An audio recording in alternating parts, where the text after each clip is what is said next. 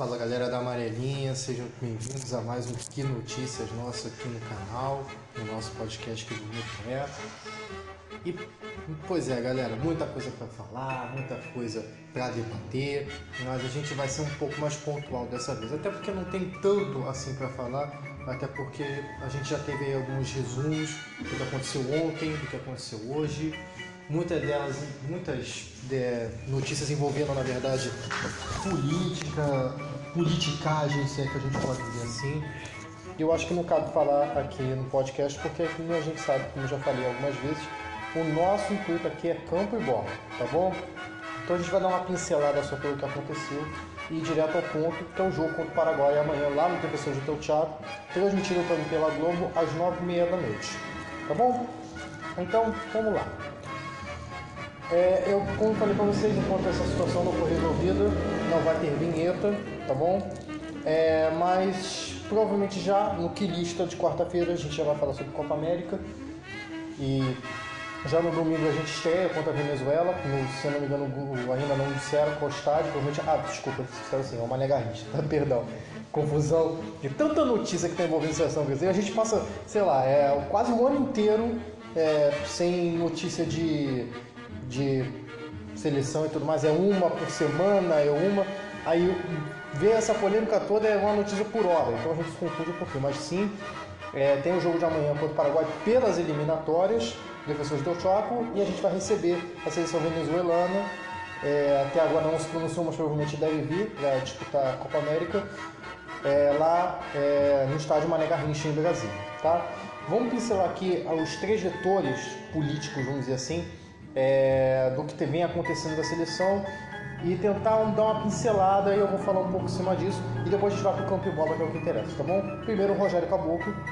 É, se vocês quiserem, entrem no Globoesporte.com, procurem, é forte, tá? São declarações fortes, são acusações muito graves, tá? Com provas cabais, com provas ditas, áudios, ok? Tudo registrado e o Rogério Caboclo disse que não é nada disso, que é provar a inocência dele e tudo mais. De qualquer maneira, a comissão de ética da CBF, que foi criada inclusive no, na gestão dele, na gestão de Rogério Caboclo, o, o afastou por, previamente por 30 dias e quem assume é o Coronel Nunes. De fato, não muda muita coisa, o próprio Coronel Nunes disse que não há intenção de demitir o Tite, não é, não é para tanto apesar de todas as ameaças que nós vimos aí, até uma possível interferência do presidente Bolsonaro, que não foi provado, é uma troca que o Rogério Caboclo queria fazer logo depois do jogo do Paraguai do Tite pelo Renato Gaúcho, mas isso envolveu uma série de questões, porém veio à tona ontem é, um pedido de pedido de afastamento não, uma iniciativa de afastamento pela Comissão de Ética da CBF, o que teoricamente só significa que algumas coisas vão mudar e a mudança veio agora da partindo da seleção brasileira, que é o nosso segundo ponto nesse podcast. A seleção brasileira passou, o grupo que está unido hoje com o Tite, os convocados das eliminatórias, que provavelmente jogarão a Copa América também, disseram que não iriam jogar a Copa América, estavam é, querendo falar no pronunciamento, o Casemiro também falou, o Tite falou, e todo mundo abraçou a ideia de boicote. Eu mesmo abraço ainda a ideia de boicote, eu acho que não tem que ter Copa América sob circunstância nenhuma. Mas vamos falar a verdade, posicionamento já mudou.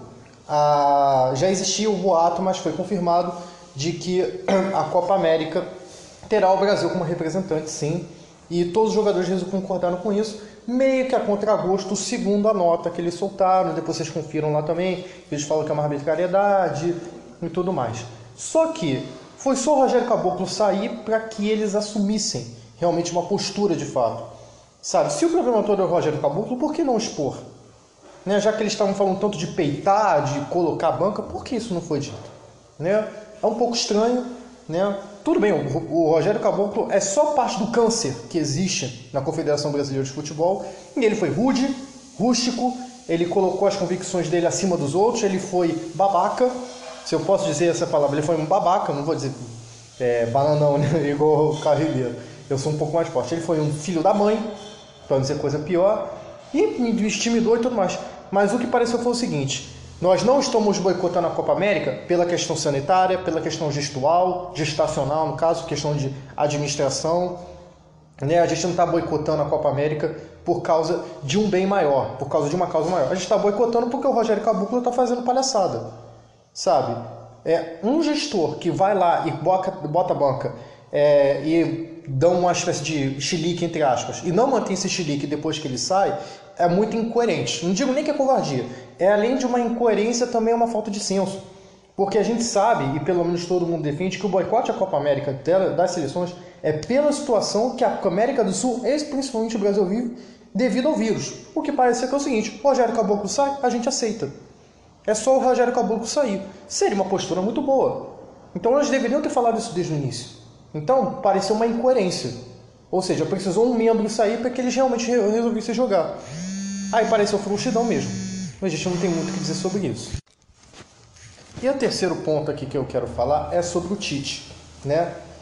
Ele deu uma coletiva hoje, algumas perguntas foram respondidas, as outras falaram, olha, eu sei que vocês estão buscando informações, mas eu acho que não é bom falar nesse momento. Meu negócio é sobre falar sobre futebol e é o futebol que eu vou falar. O meu intuito é ser que a seleção brasileira jogue bem, que vença, e nesse ponto ele está certo.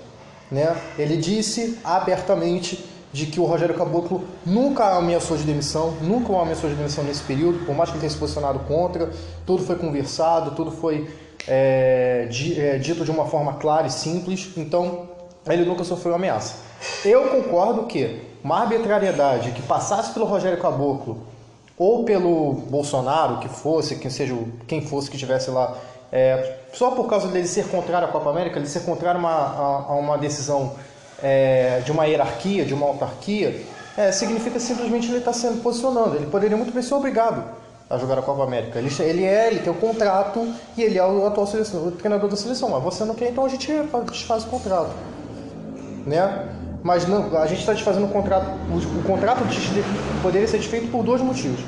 Ou o Brasil não joga bem, né? técnica, tática está muito ruim, o trabalho é questionável e tudo mais. Ou se o Tite cometesse, cometesse um desatino como o Rogério Caboclo, Caboclo cometeu. Um desatino dessa magnitude, parecido. Né? Algum assédio, alguma questão de desvio de caráter e tudo mais. Né? E não vou nem falar quais foram as palavras, isso está até explícito no Globo Esporte, no GE Globo, e é nojento. Desculpa falar, é nojento o que o Rogério Caboclo fez. Seria é, para tirar o Tite, para encerrar o contrato só por dois motivos. Ou o Tite não faz a seleção brasileira jogar, e hoje, tecnicamente falando, é, por tudo que a, a, a gente tem vivido da pandemia, a seleção brasileira até apresenta um futebol é, entre aspas, agradável, aspas bem grandes, mas tirar o Tite por qualquer convicção que não fosse técnica, tática ou um desatino, um crime, vamos dizer assim, se não for, se não for por esses motivos, é, é considerado arbitrariedade.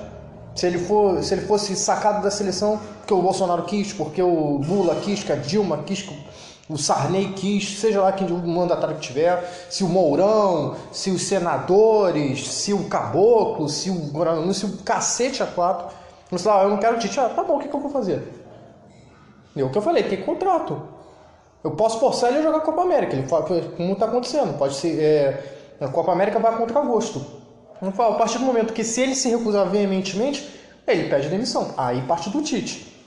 Né? Mas ó, vou tirar, vou sacar ele porque ele está concordando. Entendeu? Se não for conversado antes, e como eu já tinha falado antes, ou, quer, ou uma questão do profissional ou uma questão estritamente pessoal. O que, pelo que a gente vai observar do Tite, é bem difícil. Ele é um cara muito correto com as coisas dele, pelo que a gente tem visto. Então vamos falar de campo e bola, galera? Então a gente passou aqui nove minutos falando, eu pretendo falar mais nove, que eu acho que é justo a gente falar. Espero que eu chegue a nove minutos. É sobre o jogo contra o Paraguai. Vamos falar primeiro do adversário, é, que está em crise. Tá? A seleção paraguaia dos últimos 20 jogos é, de Copa América, por exemplo, só venceu um. E nas eliminatórias, se eu não me engano, eles estão em sétimo lugar, estão atrás da Colômbia, se eu não me engano, estão, ainda estão bem longe de chegar e disputar uma vaga para a Copa do Mundo de 2022. Né? Provavelmente virão para jogar a Copa América, se não me engano, estão no grupo da Argentina. E é um futebol que não apresenta um, um resultado é, muito, muito agradável. Né? Um ferrolho, não digo nem o seguinte: se vocês achavam Quem viu o jogo contra a seleção equatoriana, onde a seleção equatoriana veio montada a partir da defesa e teve aquela questão entre os 40 metros entre as, da, das três linhas, né? Um time que joga pelo contra-ataque, nem contra-ataque a seleção paraguaia tem hoje. A seleção paraguaia é um ferrolho, bate, desce o sarrafo sem dó. Sempre foi assim, sempre foi uma seleção é, tradicionalmente voltada aos contra-ataques e tradicionalmente voltada a um jogo mais duro, né? um jogo mais pegado.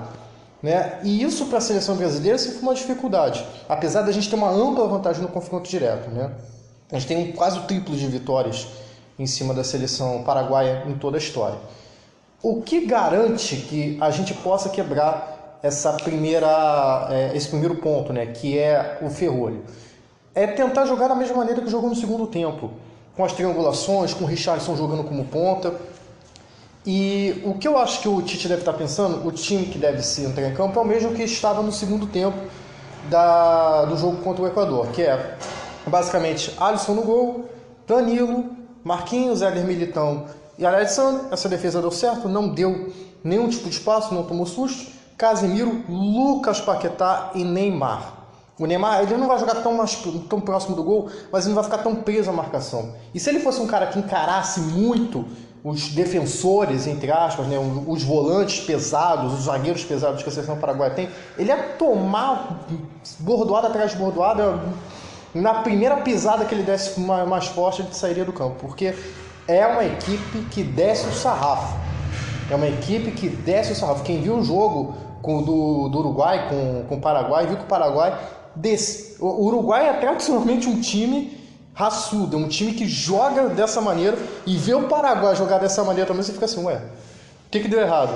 É, e pelo pouco que eu acompanho a seleção brasileira, tem gente que acompanha a seleção brasileira desde que ela é seleção, né? Viu as Copas e mais, eu peguei ali um pouco da fase 98 para frente. E dessa fase eu não lembro, é, eu lembro de uma seleção paraguaia um pouco mais técnica, um pouco mais, um futebol um pouco mais de toque de bola, de, de ter um talento, que é aquela geração de 2009 que tinha Cabanhas e Nelson Eudo Valdez, né? E o Rock Santa Cruz ali, que sempre foi um jogador muito perigoso, né? É, é uma seleção, por exemplo, que não tem no seu expoente, né? É, um, no seu expoente defensivo, eu não sei o goleiro, acho que provavelmente deve ser é, um goleiro que está jogando na, no leste europeu, eu não lembro o nome dele agora, mas todo mundo sabe que o titular da seleção paraguaia absoluta é o Gatito Fernandes, do Botafogo, que infelizmente está com uma lesão, uma lesão séria e está tratando, então provavelmente ele não vai ser convocado. E a crise vem aí. É, quem vai jogar, é, quem vai estar na beira do campo da nossa seleção adversária é o Eduardo Berrizo, né, que é um treinador já com uma certa rodagem e tudo mais, porém ele ele foi substituído no sábado. Né? O Juan Carlos Osorio, que todo mundo deve conhecer, que era um cara que começou na seleção mexicana, o, né, o argentino passou, teve uma vasto, um vasto currículo por seleção colombiana, é, treinou o São Paulo, mas o Osorio não conseguiu dar um padrão tático e o Paraguai vai no jogo contra o Brasil com um técnico novo, com um técnico completamente é, diferente. A gente não sabe qual a filosofia. Então, assim, eu estou falando pelo que eu tive do Osorio. O Osorio fez um time retranqueiro que não jogava, não é nem de montar a partida de defesa, como eu falei, um time de sarrafo e de jogar por uma bola. Eu não sei como é que a seleção paraguaia vem para esse jogo. Provavelmente deve ser um time um pouco mais solto, vamos dizer assim, mas não muita coisa. E impressiona essa bagunça que está na seleção paraguaia de trocar um técnico praticamente há quatro dias de jogar com a seleção mais forte do continente, né? que hoje é o Brasil. Né? Não forte de técnica e tudo mais, porém é hoje o time com o melhor aproveitamento das eliminatórias. E que deve se esperar da seleção paraguaia. Como eu falei, linhas atrás, praticamente 11 jogadores dentro do gol, né? 10 jogadores mais o, o goleiro e bola vadia. Vai jogar pela bola vadia. E eu espero realmente que, como ele, o Tite mesmo falou na coletiva, isso falando agora da seleção, é, essa transição né? Que ele falou que o Gabriel Jesus é um jogador que joga mais pela ponta, o Gabigol um cara que flutua mais, o Richarlison um cara que vai jogar mais ali é, pela pela ponta também. os, dois, os três jogam tanto pela ponta quanto por dentro. Os caras podem é, ter o revisamento. Não é um jogo tão bonito, não é um jogo de Então toque de bola, mas é um jogo que vai abrir espaços, um jogo que vai tentar confundir a marcação. E com o Neymar um pouco mais atrás, eu imagino que seja isso, e não falei, né? Infelizmente vou, vou repetir daqui a pouco. Felizmente, aliás, eu vou repetir daqui a pouco qual foi qual a escalação que eu imagino né, para o jogo. Eu acabei não falando por completo, acabei me enrolando. É o que dá não fazer o roteiro, tá? Se vocês forem fazer podcast, por favor, façam o roteiro. Mas como não estou tendo nem saco, nem, paciência, nem tempo, saco, paciência, né? Como não estou tendo nem saco nem tempo para poder fazer isso, eu estou falando meio de pesquisas assim no aleatório. Mas é, imagina-se que com esses três atacantes o Brasil consiga mais triangulações e que o Neymar não sofra tanto com a marcação, como, como foi com o Equador. O Equador ele tinha pelo menos três marcadores.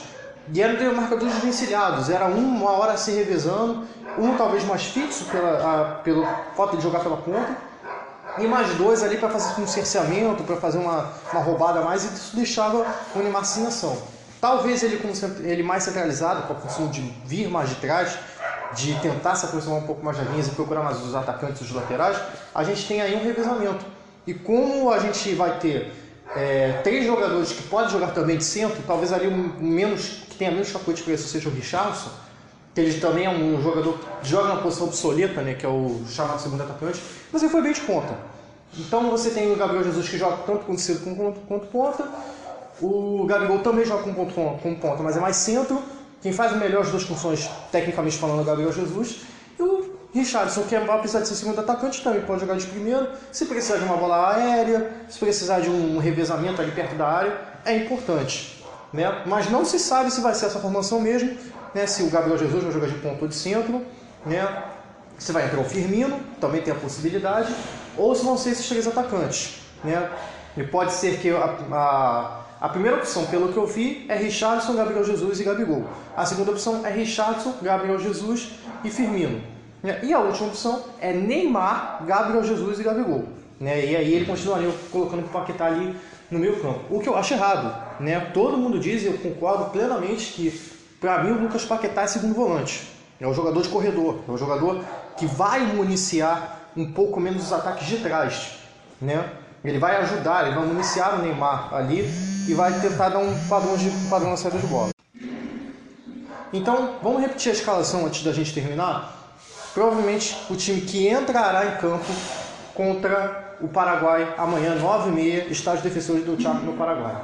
Será Alisson, Danilo, Marquinhos, Éder Militão, Alexandre, Casemiro, Lucas Paquetá, Neymar, Richardson, Gabriel Jesus e Gabigol ou Firmino. Tá bom? Então, pedindo a vocês aqui aquele reforço, deixa o seu like, é, compartilha o que você quiser. Vai lá no nosso Twitter, segue a gente, é o Que Bonito 12, QB maiúsculo. Manda a sua reclamação, sua sugestão por lá. Pode mandar também por e-mail e dá aquele pix pra gente, que como eu já falo pra vocês, sem, pod, sem internet não tem podcast, tá bom? Que bonito é podcast, tudo junto, arroba gmail.com, ok? Fico por aqui, boa sorte seleção brasileira nas eliminatórias, boa sorte na Copa América se houver. E a gente está aí junto, a gente tem que dar o nosso apoio, independentemente das nossas convicções, e que tudo dê certo, sim. A gente tem que torcer positivamente e vamos para cima, que é isso que interessa para nós, é o campo e bola, tá bom? Até!